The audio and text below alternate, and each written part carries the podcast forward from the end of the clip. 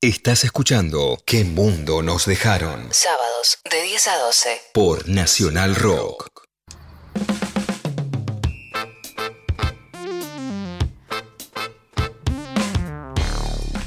54 minutos pasaron de las 10 de la mañana, casi 5 minutos para las 11 en este sábado 3 de diciembre, en el que juega la selección argentina. Pero ahora vamos a hablar de la Argentina y de su desarrollo, pero no en términos futbolísticos. ¿Por qué Mercedes Pombo?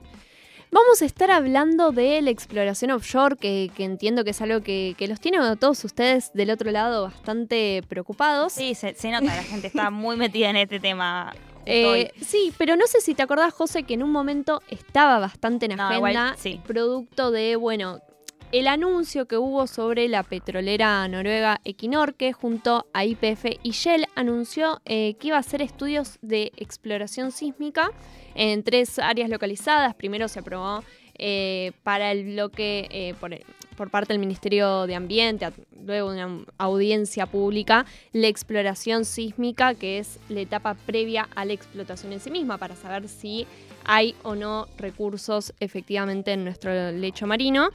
Eh, y esto suscitó varias polémicas dentro del ambientalismo y en la sociedad en general por las preocupaciones de los impactos que esto puede tener en materia de cambio climático, pero sobre todo lo que cobró protagonismo fue la preocupación sobre los impactos locales. Hubo bastantes campañas, algunas eh, que manejaron algunos datos bastante imprecisos. Por ejemplo, se discutió en un momento eh, que iba a haber que había un 100% de probabilidades de derrame lo cual evidentemente es imposible porque sería el Estado llevando adelante una actividad eh, sabiendo a ciencia cierta que iba a haber un derrame, pero efectivamente vale la pena discutir cuáles son los posibles impactos de, la exploración en sí, más allá del proceso de explotación que es una etapa posterior. Pero a raíz de todo esto hubo un accionar judicial llevado adelante sobre todo por eh, algunas organizaciones eh, de la sociedad civil que culminaron en una medida cautelar y bueno, hubo una serie de días y vueltas eh, judiciales y a raíz de esto el barco de Quinor que se estaba dirigiendo a la Argentina dio la vuelta. Corta la bocha, dio la vuelta y para esto, si te parece bien, sí. vamos a hablar entonces con Ignacio Sabatella, que es doctor en ciencias sociales e investigador adjunto del CONICET y Flaxo, básicamente por la polémica que despertó las trabas respecto a la llegada de este buque y los debates que suscita la exploración offshore en general. Sí. No, perdón. Primero te saludamos, Ignacio. ¿Cómo, ¿Cómo estás? ¿Qué tal? Buen día, ¿cómo están? Buen día. Muchas gracias por atendernos hoy. Buen día. Primero, te quería preguntar para contextualizar un poco la discusión, ¿por qué es importante que desde Argentina discutamos la crisis climática, siendo un país responsable del menos del 1% eh, de las emisiones a nivel global? Bueno, eh, es una discusión clave esa. Eh, creo que eh, hoy en día las voces que niegan en la crisis climática son muy minoritarias eh, en la sociedad eh, global y especialmente en Argentina. y Argentina, así como decís que tiene una baja responsabilidad histórica en esa crisis, es uno de los países que más la está sufriendo. Hmm. se da esta particularidad que buena parte del mundo con menor responsabilidad es la que más está padeciendo las sequías, las inundaciones, los eventos climáticos extremos. Eh, y esto eh, es algo que, de lo cual debemos partir cualquier discusión eh, sobre lo que tiene que ver con la transición energética y la crisis climática. así que me parece muy interesante tu punto.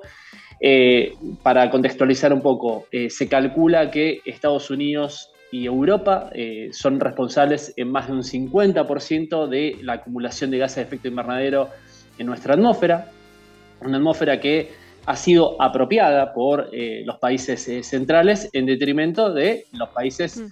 en vías de desarrollo o países periféricos, como nos gusta decir a, a muchos que seguimos el mm. estructuralismo cepalino. y ahora nos vemos en la situación no solo de eh, reducir nuestras emisiones, sino también de ya lidiar con las consecuencias de ese cambio climático. Y, medidas de adaptación. sí, y sobre esto te quería preguntar más eh, yendo a la problemática específica de la exploración offshore. Em, después nos interesa hablar un poco de los impactos locales y, todas las discusiones que eso suscitó, pero sabemos que, con la ampliación de la frontera hidrocarburífera se está usando parte del presupuesto de carbono de energía. Bueno, ¿cómo, cómo hacer que eso cuente y sirva para la transición energética que, entendemos que es necesaria no solamente por un imperativo ético, sino también por, por un imperativo económico? Bueno, a lo que estamos mencionando sobre las responsabilidades históricas eh, en la concentración de, gases de efecto invernadero, hay que sumarle la discusión sobre la matriz energética global. Mm. Eh, la, matriz eléctrica todavía sigue siendo muy dependiente del carbón. El carbón es el primer combustible, alrededor del 35-36% explica hoy la generación eléctrica, el carbón que es el más contaminante de los hidrocarburos. Cuando lo comparamos con la matriz eléctrica argentina, Argentina tiene una bajísima participación del carbón y más bien tiene una gran participación del gas natural, que es un combustible fósil, que emite gases de efecto invernadero, pero lo hace en menor medida que el carbón y el petróleo. Claro. Argentina sin dudas tiene que avanzar hacia una descarbonización de su matriz eléctrica y su matriz energética eh, primaria, pero es bueno ponerlo siempre en el contexto de lo que está pasando en el mundo. El mundo también le está costando descarbonizarse, mm. salvo excepciones de matrices energéticas que son muy limpias por distintas razones, caso Uruguay, caso Noruega, eh, etcétera. El mundo más bien sigue utilizando y dependiendo eh, muchísimo de los eh, hidrocarburos. Y en ese sentido es donde podemos engarzar la discusión sobre la exploración eh, offshore, pero también la explotación de vaca muerta. En su momento, vaca muerta generó mucho rechazo eh, desde una parte del ambientalismo, eh, no, no, sin inconvenientes. No hay que negar que ha habido accidentes con derrames de petróleo. esto es muy ocurre muy seguido en la industria petrolera. No, no, no, hay, no hay que negarlo, pero todo apunta a reducir los riesgos eh, y eh, eh, sanar los accidentes como corresponde.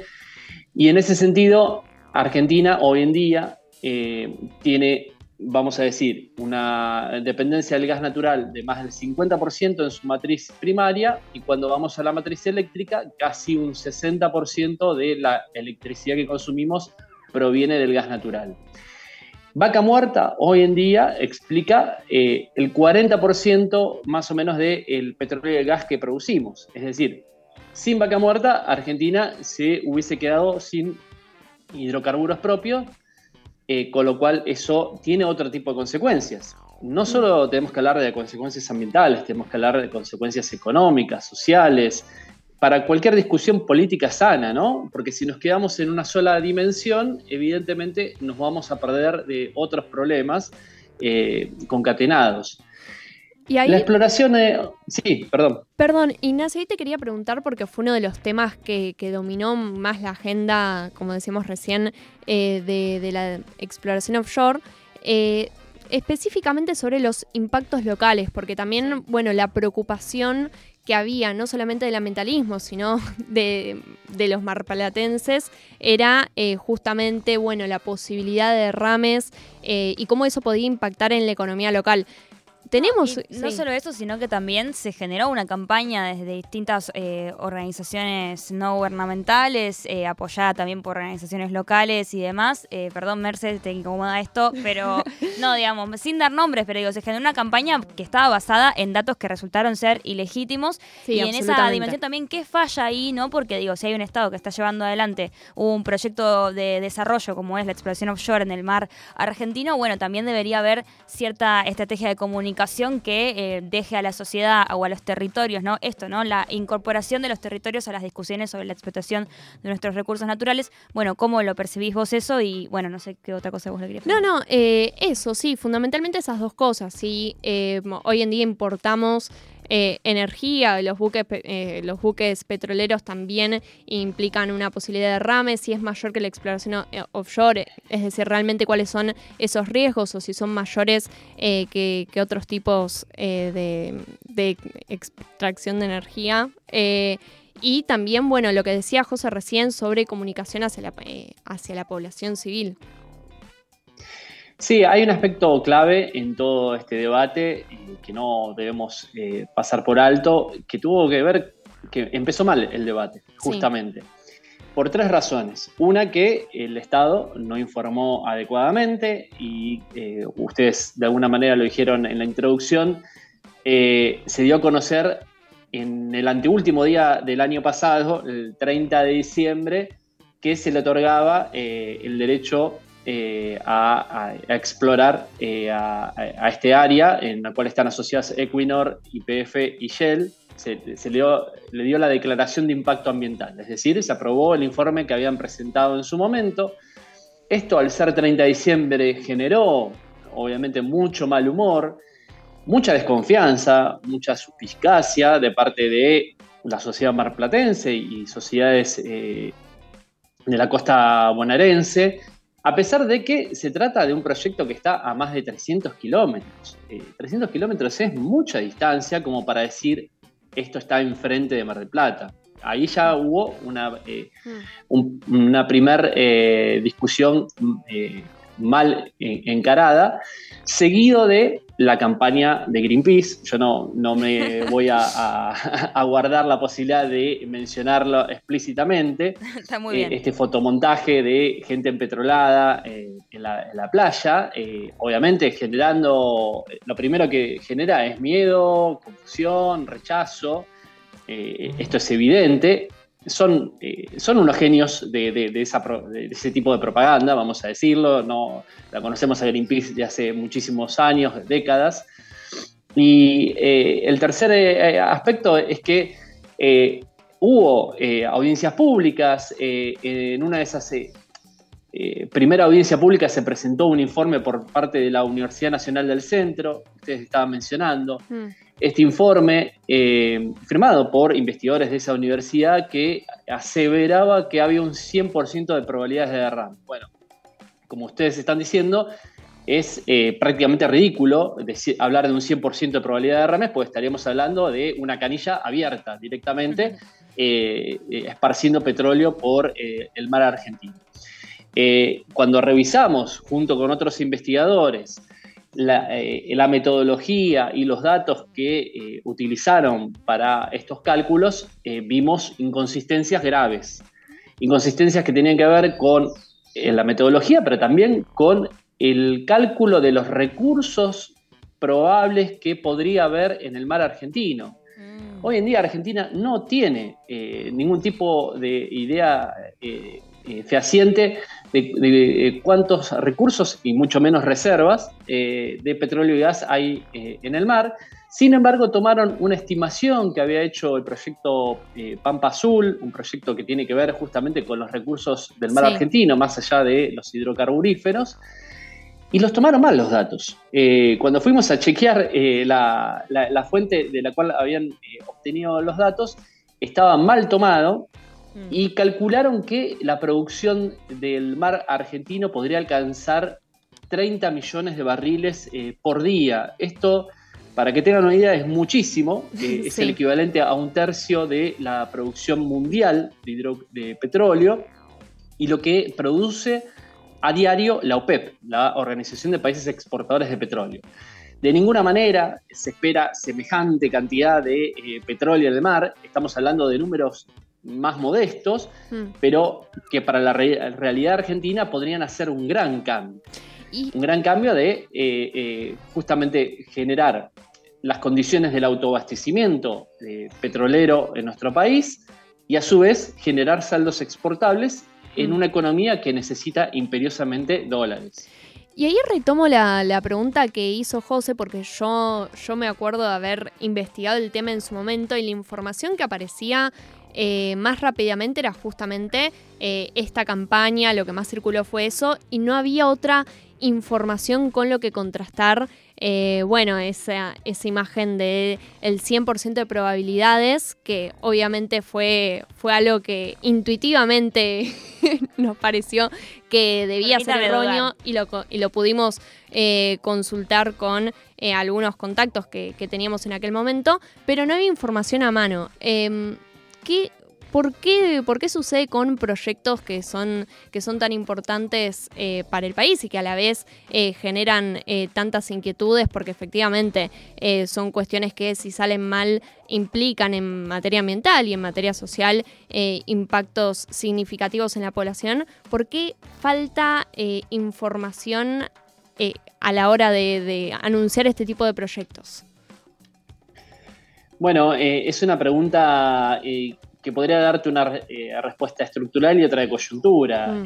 creo que la respuesta más estructural tiene que ver con deficiencias en las capacidades institucionales de, nuestro Estado, que hay que apuntalar, que hay que mejorar, que hay que perfeccionar.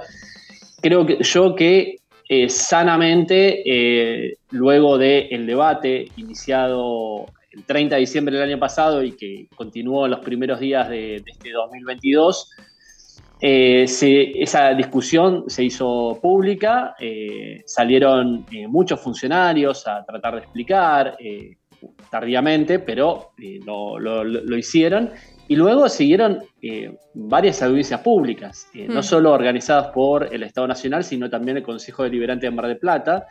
Organizó a mediados de este año una audiencia pública, yo tuve la oportunidad de participar en ambas. Eh, creo que son instancias eh, que obviamente no, van a dejar a todo el mundo contentos, pero donde se pueden volcar todas las voces. Mm. Y yo la verdad que tuve la oportunidad de, seguir, eh, no, no voy a decir completas esas audiencias porque son larguísimas, pero voces interesantísimas, no solo desde los funcionarios nacionales, provinciales, sino también dirigentes sindicales, cámaras empresarias, eh, organizaciones ambientalistas, por supuesto, donde dieron su, punto de vista, expertos en, distintos, eh, eh, en distintas disciplinas, porque, como sabemos, este tipo de actividades requiere una mirada multidisciplinaria, desde la geología, biología, oceanografía, etc. Y, y, me parece que eso ha sido muy, muy sano, muy rico. ahora, la respuesta coyuntural también tiene que ver con las internas este, de, esta gestión, de este gobierno, que hicieron que eh, no, haya eh, capacidad de previsión y respuesta eh, más inmediata, sino que hubo unos días de, de, zozobra cuando se inició este debate en la que hubo un silencio sepulcral casi, en la cual nadie se animaba a salir primero.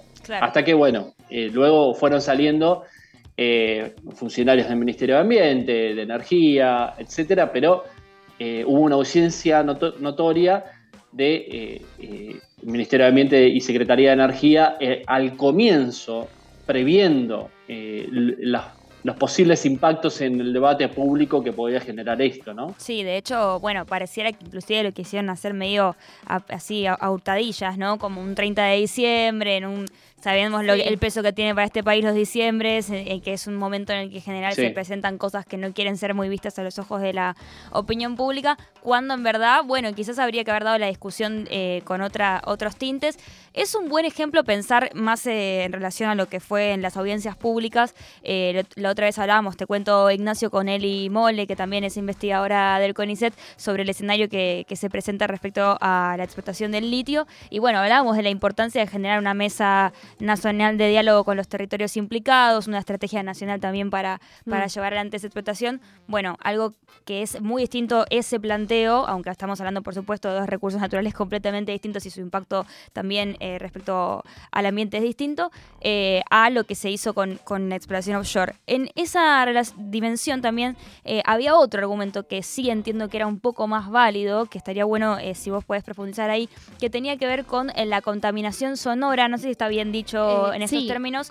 Con, el impacto de la exploración sísmica, sísmica en la fauna marina, que es algo que también charlamos en este programa en otras ocasiones, y bueno, hay un corredor biológico en esa zona, y bueno, cómo, cómo se pueden mitigar esos impactos. Claro, sí, digamos, en resumen, digamos, que nos cuentes un poco cómo se pueden mitigar esos impactos y también, bueno, cuáles sí serían eh, los impactos que, podría tener. Eh, los beneficios están clarísimos, ¿no? Sí, y riesgo, por ejemplo, riesgos de derrame, volviendo a la cuestión de los impactos ambientales a nivel local, eh, ¿serían mayores o menores que los de buques que vienen a la Argentina eh, producto de la importación de, petróleo. Eh, bueno, en ese sentido, eh, preguntarte un poco más por eso. Bueno, hay varias cuestiones para, atender en las preguntas. A ver, me parece, en, cuanto a los impactos ambientales, específicamente los, sonoros y la fauna marina, yo no soy experto en el tema, pero sí vi, por lo menos leí y mm. escuché la presentación de las empresas involucradas en cuanto a los impactos eh, ambientales, todo esto estaba contemplado. Es decir, son empresas que no hicieron la vista gorda a esos eh, posibles impactos, sino que los tuvieron muy en cuenta. Fueron eh, revisados después de la primer audiencia pública de mediados del año pasado por sugerencia del Ministerio de Ambiente se profundizaron esos estudios, los volvieron a presentar. Yo no me animo a decir eh, eh, esto está aprobado o desaprobado. Sin embargo, vi eh, preocupación tanto desde la gestión pública como de los operadores privados por ver, no solo ver, sino reducir estos, estos impactos. ahora, tengamos en cuenta que la actividad de exploración y explotación offshore es una realidad en todo el mundo. Mm. El 30% de los barriles eh, de petróleo que se consumen a diario provienen del mar.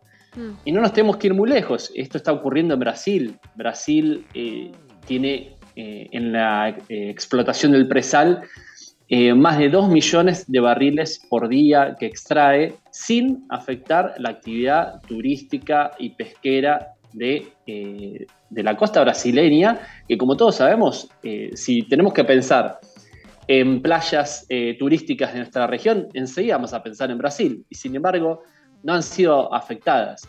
Incluso eh, hay plataformas de extracción de petróleo con una distancia más cercana a Río Janeiro que lo que estamos hablando acá en, la costa bonaerense. Acá en la costa bonaerense decíamos más de 300 kilómetros y en el caso de Río Janeiro a menos de 180 kilómetros. Es decir, eh, los impactos podrían ser mayores todavía, sin embargo, esto está eh, ocurriendo. Brasil se ha convertido en un gran productor, en un gran exportador de petróleo, de los grandes jugadores a nivel mundial. Argentina está muy lejos de eso, pero Argentina en este momento no puede darse el lujo de cancelar eh, todo tipo de actividad económica en función del posible impacto ambiental. Tenemos que tener discusiones donde pongamos todos los números en la mesa, todas las dimensiones en la mesa. Eh, no sé si me falta responder alguna parte más de, la pregunta, pero eh, yo quisiera remarcar esto. Eh, la actividad offshore está ocurriendo incluso en nuestro país. el 15% del gas que consumimos todos los argentinos proviene de costa afuera de mm. Tierra del Fuego. A una distancia menor, eh, respecto al, continente, estamos hablando de 80, 100 kilómetros o incluso menos, 40 kilómetros de la costa de Tierra del Fuego. Esto sucede desde hace 30 años, sin eh, reportar eh, accidentes mayores, sino más bien en algunos casos muy menores. y a nadie se le ocurre cancelar la actividad offshore mm. en Tierra del Fuego porque nos quedaríamos sin un 15% del gas que consumimos todos los argentinos, teniendo en cuenta que somos muy dependientes del gas, como les decía antes, ¿no? Mm, claro. Sí, no, sin duda, bueno, eh, coincidimos ampliamente. Eh, también creo que se genera una desconfianza hacia, la, hacia el aparato estatal, sobre todo, bueno, acompañada por esa situación de, eh, de, que todo haya transcurrido en diciembre y otros conflictos socioambientales concomitantes que generan ese clima. Pero más allá de eso, y para ayer cerrando, eh, te queríamos preguntar cómo se compatibiliza, que lo charlamos un poco al principio, la ampliación de la frontera eh, hidrocarburífera con los objetivos de transición. Bueno, sabiendo que la transición no es de la noche a la mañana, pero, pero qué perspectivas de eh, efectivamente poder transformar nuestra matriz energética tenemos y cómo se puede, eh, entendiendo que hoy en día no hay un plan claro de transición energética, pero cómo se podría eh, acompañar este tipo de proyectos por un proyecto más amplio de país que, que bueno, permita descarbonizar nuestra economía. Estoy totalmente de acuerdo que estas discusiones deberían estar engarzadas a, un gran plan de transición energética y donde eh, la sociedad argentina pueda saber que en el medio de esta crisis climática, en el medio de estos procesos de transición energética, descarbonización que está llevando el mundo adelante, gradualmente, gradualmente, esto hay que remarcarlo, porque no va a suceder en los próximos años, sino que tenemos que hablar de décadas. Eh, creo yo que si hubiese un, gran plan donde todo esto estuviese eh, contado con más detalle, sería más eh, digerible para, para, toda la sociedad argentina y saber dónde nos ubicamos en ese mapa global. Mm. Ahora, Argentina hoy en día eh, genera electricidad en aproximadamente un 13% con fuentes renovables. A eso deberíamos sumarle un 20 y pico por ciento de hidroelectricidad, que no genera eh, gases eh, de, efecto invernadero, un 7% nuclear, es decir, estamos alrededor de 40% de energías limpias en nuestra matriz eléctrica. Eh, para el 2030, eh, según el Plan Nacional de Adaptación y Mitigación del Cambio Climático, que ha sido recientemente presentado, este porcentaje de energías limpias se va a incrementar hasta más del 50%, con un 25% de energías renovables eh, no convencionales. Cuando decimos no convencionales nos referimos a las energías renovables que no incluyen a las grandes hidroeléctricas. Mm. Eh, hoy en día estamos en el 13. Para llegar al 25 nos falta un trecho bastante largo. ¿Cuáles son los grandes obstáculos para llegar a, ese 25%? Básicamente capital y financiamiento. Una economía argentina que está muy ahogada por eh, la deuda externa, por eh, el acuerdo con el Fondo Monetario Internacional, la falta de divisas.